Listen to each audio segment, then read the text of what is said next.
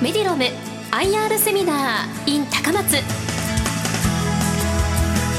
この時間は12月2日に高松で開催したメディロム IR セミナーの模様をダイジェストでお送りします。この番組はティッカーシンボル MRM アメリカナスダック上場メディロムの IR 活動の一環としてお送りします。メディロムは予防から医療まで一貫したサービスを提供するヘルスケア総合商社を目指し日本企業として21年ぶりにアメリカナスダックにダイレクト上場を果たしました。リラクゼーションスタジオリラクを中心に全国300店舗以上展開するほかヘルスケアアプリ充電不要の活動量計マザーブレスレットの開発を手掛けています。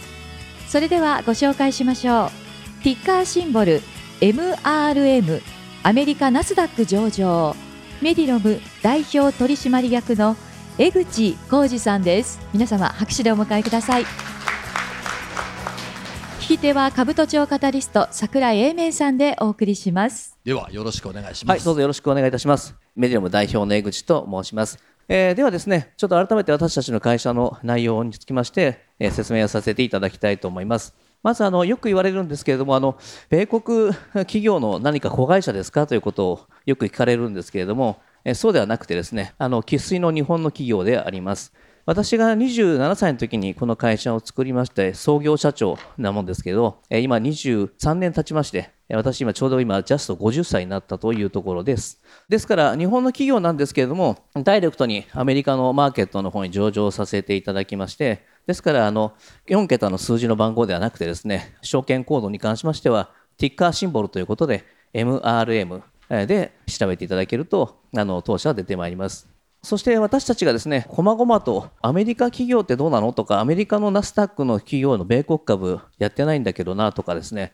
決算発表のタイミングってどうなっていますか？とかっていうことがよく聞かれます。でこちらに関しましてもですね、え細かくその内容を発信させていただいてましてですね、よければこのメディロムジャパン IR、こちらあの X、まあ、旧ツイッターですね、えこちらのフォローしていただきますとご覧になっていただけるんじゃないかなと思います。やっぱり最近あのよく聞かれることでもう一つ皆さんにシェアしますと米国企業でなかなかその、え第一四半期決算とか第二四半期のその四半期決算報告ってどうするんですか？とか聞かれるんですけれども、え実は米国上場ってですね F1 と言いまして日本企業のままでアメリカに上場できるんですけれども年次計画のあの1回きり1年間に一度だけのですね報告義務は義務付けられているんですけれども、え基本的に四半期報告に関しての厳密な報告義務はないということなんですよね。でなぜかっていうと米国企業の場合はですねやっぱりそのまあ、内部体制をしっかり作っていくというよりも先にどんどん業績上げなさいとまず業績上げるのを優先して、え上場してから4年間はとにかく業績軸優先で動きなさい。そして、えその業績を軸をどんどんどいたところで内部体制構築して四半期決算報告を出しなさい。というふうな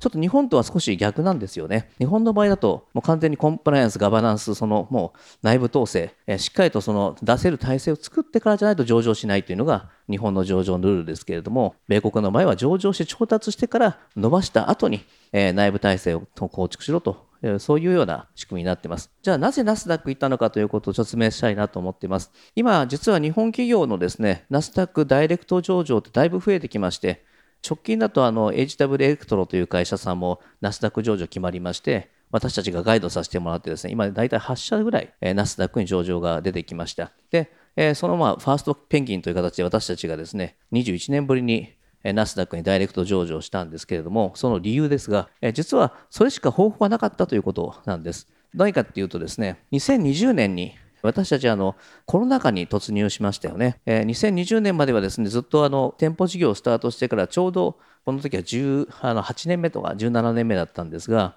もう本当に大量採用、新卒生もですね、108名近く取って、えー、もうこれからじゃあ伸ばすぞという瞬間だったんですけれどもその瞬間にあのコロナの緊急事態宣言が発出されましてえですからその100人近く入ってきた新卒生たちにですね初めての業務命令は自宅待機だったんですね、えー、そして私たち全員その常用雇用普通の社員として雇用していましたのでもう毎年毎月そのもう給料は絶対発生するんですね。給料が大体毎月1億5000万近く発生しますし、家賃も1億5000万、月間で約3億円近い運転資金が必要になってくるんですが、あの緊急事態宣言によって全てのショッピングモールが閉まってしまいましたので、店舗を開けることができなかったんですね。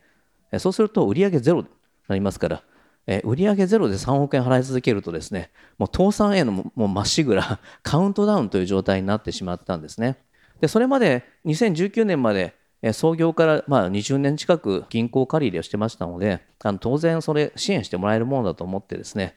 銀行さんにもあのちょっと支援してほしいということでお話言ったんですけれども雨が降ったら傘貸してくれないという噂があったんですけどあれ本当なんですね？そ本当に貸してくれなくてですね、えー、もう1円も貸してくれなくて。でそしたらあの助成金が出たんですね。1店舗につき50万円。2店舗以上を上限100万円出たんですね。3億円燃えてる我々にとってみてですねあの政府からの100万円はありがたかったんですけれども100万円しかくれなかったのであのもう生き延びられないという状態になりましてさあいよいよ困ったぞということで、えその時に投資エクイティをお願いしたんですけれどもあの買収してあげるよって話は多かったんですけれども、え支援してあげるよって話はなかったのでこれはもう仕方ないと。じゃあ残された道は上場しかないなと。ところが日本だったらですね直前期に減収減益赤字転落。しかも N-3、N-2 の監査を受けてないから絶対日本で上場って無理なんですよね。残された道は一つしかない。アメリカにダイレクトに上場するしかない。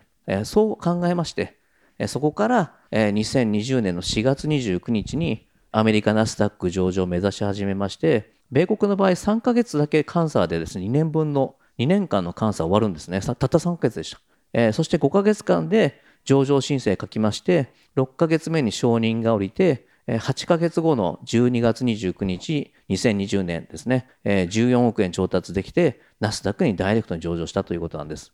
これが本当に21年ぶりの1999年 IIJ さんが上場して以来のことだったということなんです。でも意外と、あ、やっぱアメリカの懐深いなと思ったのがですね、まあ絶対その、この減収減益大赤字に転じたわけですけれども、国内でもし上場しようとすると、おそらく、えー、今回は上場やめましょうということで、多分ストップかかったと思うんですね。アメリカの場合、こういう状態でも上場できるんですかということで、えー、ビクビクしながら僕らが尋ねてもですね、えー、何を怖がるんだと、上場して調達して生き延びて、あの売り上げ上げていけばいいじゃないかということをおっしゃっていただいて、ナスダックでついた初値はえ、時価総額、この状態で100億の時価総額がつきましてえ、その時に集められた14億円が実は正直え、12月29日に集められなければ、1月14日の給料が払えないと。いうところまで追い込まれてたんですけれども、一発大逆転でですね、上場によって調達したということだったんです。まあのまあ、コロナ禍の時は傷ついたんですけれども、もうバランスシート上も正直最悪でしてですね、あのもうこれで一回債務超過に一回陥るわけですけれども、まあ、ようやく、え、2022年のところの決算で、え、回復してきまして、まあ、今期完全事実回復見込みということになりました。えー、なんとか生き延びております。そして業績も上がってきたということですね。え私たちが会社の中身とこれからの展望についてお話をさせていただきます。え私たちはですね、あのヘルスケア領域で、えテクノロジーの力でイノベーションを起こしていくということを目標に事業を進めております。今日は事業の内容3点を、ま簡潔にお話をさせていただきつつ未来の展望をお話しします。まず、あの、我々はリラックというリラクゼーションのビジネスモデルを展開していて、まあ、これが、え人員を抱えているので大変、あの、燃え上がってたというものですけれども、えそんな、え燃えてる中でも、アプリケーション事業、それからハードウェア事業に今進出してきておりますので、その辺の可能性を皆さんにご紹介したいなと思っています。まずはリラクというビジネスなんですが、直近ですは実は318店舗まで増えてきておりまして、順調にあのリラックブランドということで、ボディケア、ストレッチ、それから体を柔らかくする肩甲骨ストレッチですね。こういったことを展開しているわけですけれども、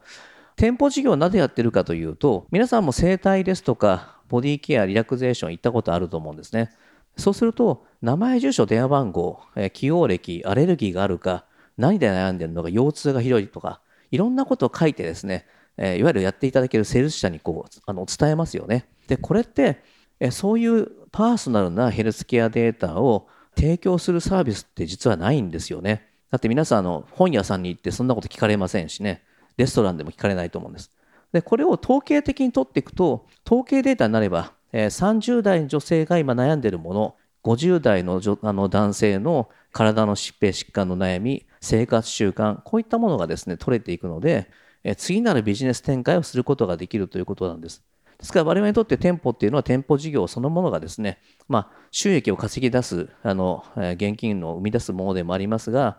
そこに来るお客様のデータを取ることで、統計データ、日本国民全員がどういったことの健康の悩みがあるのかということを、え集めているという会社であります。まあ、とはいえ非常にあの高品質でですね、あの私たち有名になっておりまして、えー、客単価もですね、あのおそらくリラクゼーションのビジネスおそらく高松にもあると思うんですが、あの60分で2980円、3900円というのは結構今スタンダードじゃないかなと思うんですが、私たち約7000円近くの単価になっておりますので、同業他社の中でかなり高い高収益を得ているというビジネスになっております。さて、私たちがですね、新しく出していますのは、ヘルステック事業。ヘルステックはですね、今、世界的にもやっぱりそちらの注目セクターになっているんじゃないかなと思ってます。まず、ラブについて説明をさせていただきます。先ほどのその、まあ、店舗展開をして、年間来店者数が100万人近く来られるわけですけれども、やはり皆さん体調が悪くなっていく原因の一つには、生活習慣の変化、それから体重の増加、こういったものが実は体調を悪くさせている原因だというのが分かりましたので、こちらのサービスを展開しました。で、このサービスは、えラブというんですけど、こちらの特定保険指導というものがありまして、こちらにですね、えー、機関等々を登録されて、まあ、採択をいただきましたビジネスモデルになってます。で、特定保険指導って何かということなんですが、皆さん1年間に1回、何かしら健康診断を受けますよね。で、健康診断を受けたときに、えー、メタボリックっていうことで、まあ、いわゆる腹囲が85センチ以上、女性であれば90センチ以上のですね、腹囲になってくると、メタボと診断されます。で、今、厚生労働省は、えー、治療から予防へということですごい掛け声かけてますね。なぜか、社会保障費がどんどんどんどん増大しているのは皆さんご存知の通りです。だから予防で食い止めたいんですね。ところが、やっぱりそのメタボリックになってしまうと三大成人病のリスクも高まっていきますしそれからやっぱりそのその後糖尿病になっていく傾向が高いそれを事前に防ぎましょうという行動になっているわけですでこれが健保組合は実はこれまではですねえ全然放置してても問題なかったのが2019年から厚労省の方針が変わりましてメタボ対策をしないと罰金制度になったんですねこれは健保組合がですだから健保組合さんは必死にメタボを対策しなきゃいけないというふうな状況になりました。どのくらい人数いるかというと、えっと、メタボの方々今500万人以上毎年おりまして、さらに、え、生活習慣由来、その、まあ、糖尿病関連の予備軍の方に見れますと、約あの国内3300万人もですね、対象者が存在しております。で、これを解決しようじゃないかということで、実はこのコロナ禍でサービスを展開してきました。まあ、一言葉で言うと、ヘルスケア版の Uber モデルですね、マッチングサービスなんです。まず、ベースにはですね、記録が取れるんですね。歩いた量とか、睡眠ですとか、それから食べた朝食何食べたとか、記録を取ることができるっていう、まあ、記録アプリ、無料で使えます。で、これに好きなコーチが選べるというのがポイントでして、コーチを選んでいただいて、そのコーチとともにあのダイエットを頑張るというアプリなんですね。で、このモデルはだからどんなビジネスモデルかというと、我々のお客様って一般のユーザーではなくてですね、健保者、健保組合、健康保険組合さんが私たちのお客様。で、彼らはメタボ対策をしないと罰金払わなきゃいけない。だったら対策をして将来疾病疾患を抑えて将来かかる保険料を下げるということの目的がありますので我々にお金を払っていただくと。だからユーザーはただでこのアプリケーションを使ってですねコミュニケーションをしてガイドしてもらうという仕組みになってます。でこれがどういうイノベーションが起きたのかということですが、もともとこのモデルってずっとあるんですよ。特定保険指導、メタボ対策。で、どんなだったかっていうと、えー、メタボですよって言われると、もう一度再検診来なさいとか、もう一回面談をするんですね。で、面談でラーメン我慢しますとか、夜中のビール飲まないっていう、なんか宣誓書書かされるんですね。生活習慣の改善宣誓書。で、書いた後に電話が来るんです。入れ替わり立ち替わり、いろんな方からですね、毎月1回、あの、江口さん、あの、ビール我慢してますか？ということで電話来るんです。あの、皆さんこれって1ヶ月間に1回電話来るだけで痩せます？まあ、ほとんど効果なくて途中でみんな電話出なくなっちゃうんですね。だからやめちゃう、離脱しちゃうんです。だから実施率というのが24%しかないというのが今の平均値なんですが、我々がこのアプリケーションを提供したらですね、完走率になって98%。もうほとんどの方々が最後までやりきっていくというふうになりました。やっぱりアプリの中で相手と人間と人間のコミュニケーションをして、その後チャットでですね、あの、あ、今日はすごくたくさん歩きましたねとか、今日の食事は野菜中心ですごい素晴らしいですねとか褒めてくれるので、最後まで頑張れるというのが大きな仕組みになっています。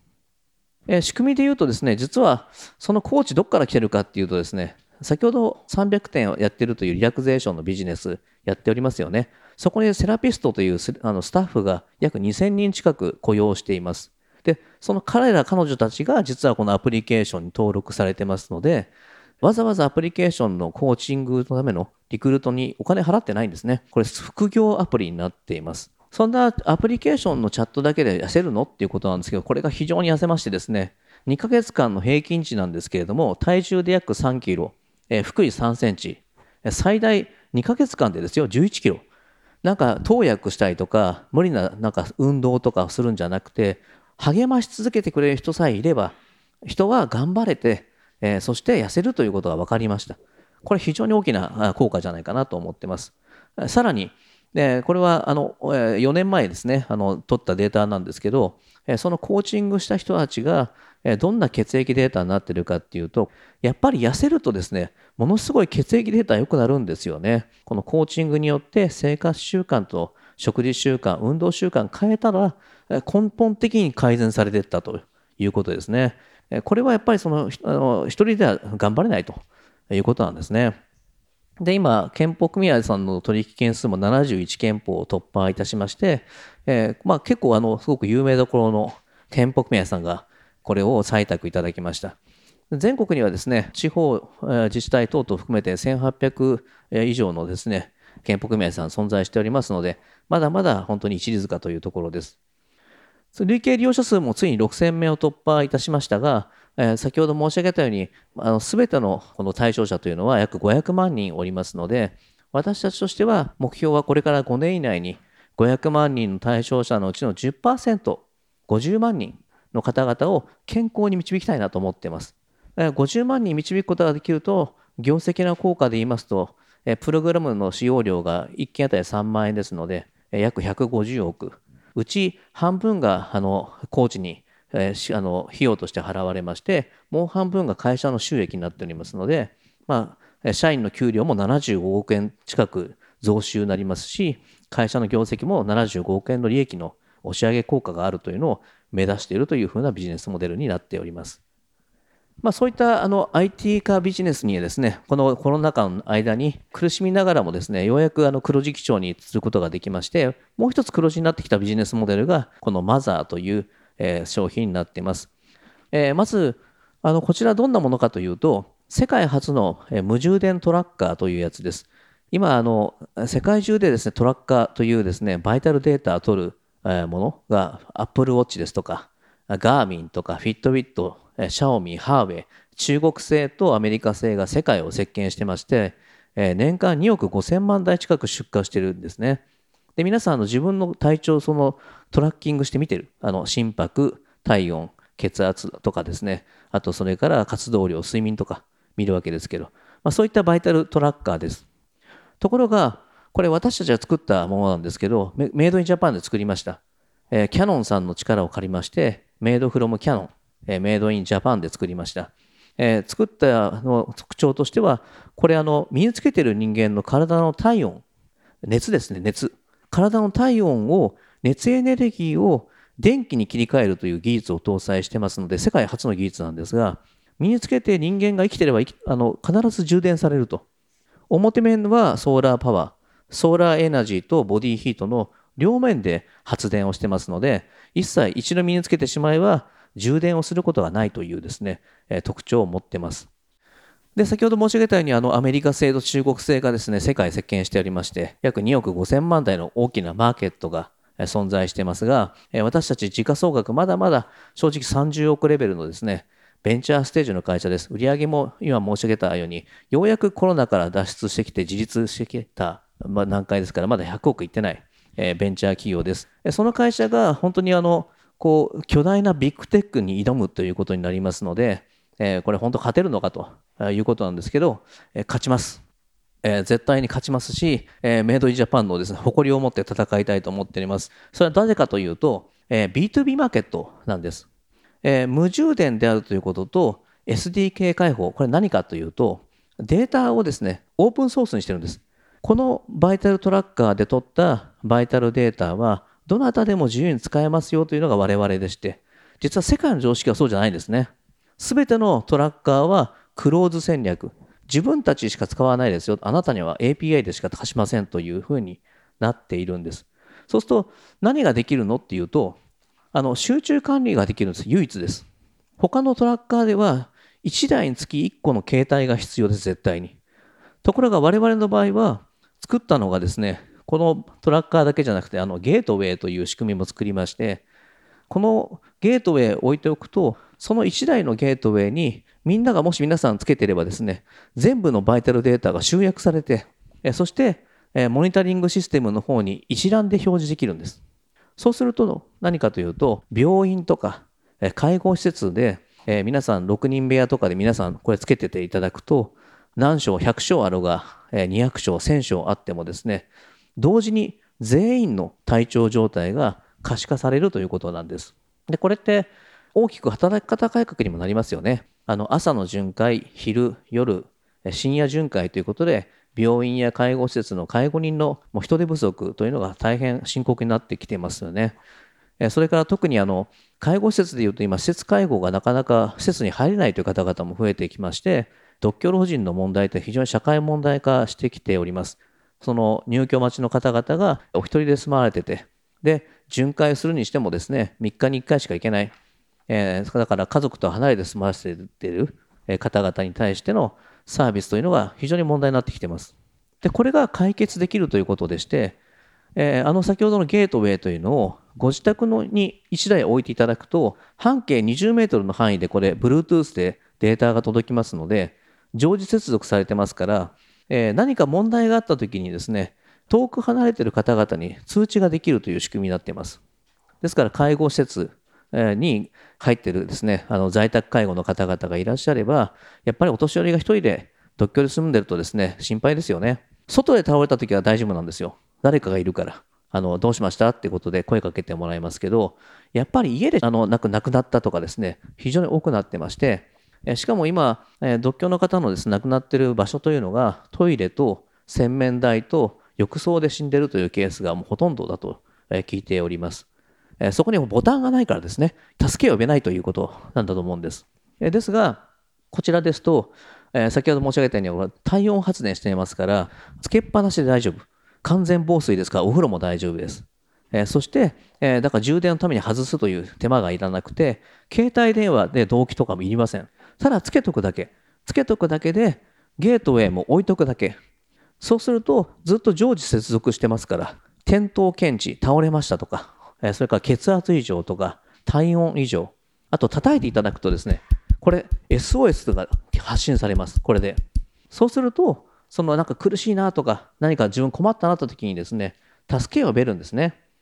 で、そのゲートウェイを通じて、介護施設の方にケアマネージャーに連絡行く、または家族ですね、娘さん、息子さんに、お父さんが倒れましたよ。もしくはお母さんが SOS 発信してますよっていうのを息子さんたち、娘さんたち、携帯で受け取るので、すぐ電話して、お親父大丈夫だか？とかね、お母さん大丈夫？連絡してみる、えー、というようなアクションが取れるようになったということなんです。これは、これまでのトラッカーでは絶対できないんですよね。携帯が必要だったからです。データがクローズだからです。僕らはデータをオープンにしたので、こういった使い方ができるようになりました。えー、ですから僕らのその問題意識としては、その運送、運輸業界ですとか、医療業界、介護業界、え鉄道ですとか、えあらゆるその集中管理をしたいというですね、ニーズを満たすような商品を作りましたので、えこれは B2B のマーケットで最も欲してた、えモデルではないかなと思っております。我々のビジネスモデルとしては、これを売っておしまいではなくて、その後のサブスク的な収入が入ってくるというふうなモデルになっているということなんです。え実例をお話しますと、大阪の方のロングライフホールディングさんですね。えー、エルケアさんというところですけど、今、エルケア安心代ということで、月々1980円で提供をさせていただいてます。月々1980円を、やっぱりご家族が遠く離れてるですね、独居のお父さん、お母さん、え、心配だなということで、お申し込みすると、先ほどのキットが届きまして、家にそのゲートウェイが設置されて、えー、お父さんお母さん、パソコンとか携帯よくわかんない。でも大丈夫。これつけていただければいいだけなんで、何の設定もいりません。で、ね、倒れた時とか、血圧異常とか、えー、心拍異常とか、そのなんか倒れた時の、えー、何かいざという時にちゃんと家族に連絡が行くというふうなモデルを展開してたりとかしてます。えー、他にはやっぱドライバーの問題ですかね。ドライバーさんもこれをですね、つけていただけると、2024年4月から休憩時間とか睡眠時間をちゃんと可視化して国交省に報告しなければいけなくなりましたので、それが簡便にこれをデータとして扱えることができるなんていうのも開発をすることになりました。最後もう一個だけ、先ほど申し上げた HW エレクトロというですね、日本初の国内の EV を作っている会社さんが、今、ナスダックの方に上場することになりまして、その会社と組んで、自動停車システムですね。車にですね、先ほどのゲートウェイを搭載しておくと、勝手にですね、心筋梗塞前兆現象とか、あの皆さんあの体調急変でアクセル踏んじゃって突っ込んじゃうとか、ハンドル操作間違ってバスにが突っ込んでしまうとかですね、今これも社会問題になってますよね。で、この問題解決しようじゃないかと。なんか今風潮としてですね、免許返納しろと。いう方向になってますけど、私、おじさんも言ってですね、え免許返納絶対だって言ってるんですよね。田舎なんで、山形なんですけど、免許なかったら生きていけないと。だからそう、まあ、車を取り上げるんじゃなくて、車が皆さんの体調を見て、えー、問題あるそうだなって時に車が勝手に止まってくれると。安全に止めるということの方が価値が高いんじゃないかなと思っておりますので、そういう技術を今提供しているという、これが今実証実験中であります。まあ、このようにマザーブレスレットはですね、これまでない新しいテクノロジーで、このまあ3年間本当にコロナ禍中苦しかったんですけれども、えー、日本ならではのですね、新しい商品が作ることができましたし、えこの分野でもえ年間50万台以上の出荷を再生を見込んでおります。それは介護業界、医療業界、運送業界、またこういうドライバーとのコネクション、まあ、こういったものを提供するような会社になればですね、これ50万台売れると大体売上規模で200億くらいになりますし、営業粗利100億出ますから、この2つの事業が大きく育っていくことで、これまでとは全く違うステージに私たちも成長していきたいと考えております。以上であります。ありがとうございます。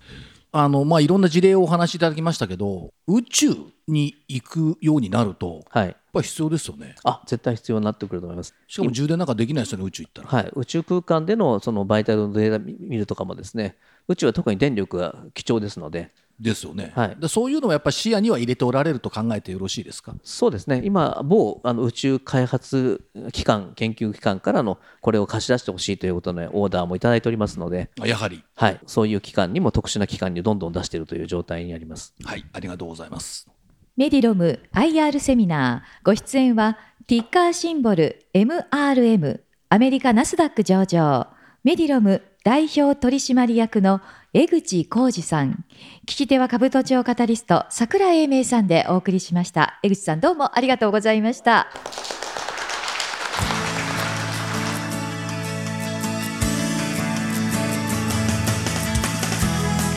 メディロム IR セミナー。この番組はティッカーシンボル MRM アメリカナスダック上場メディロムの IR 活動の一環としてお送りしました。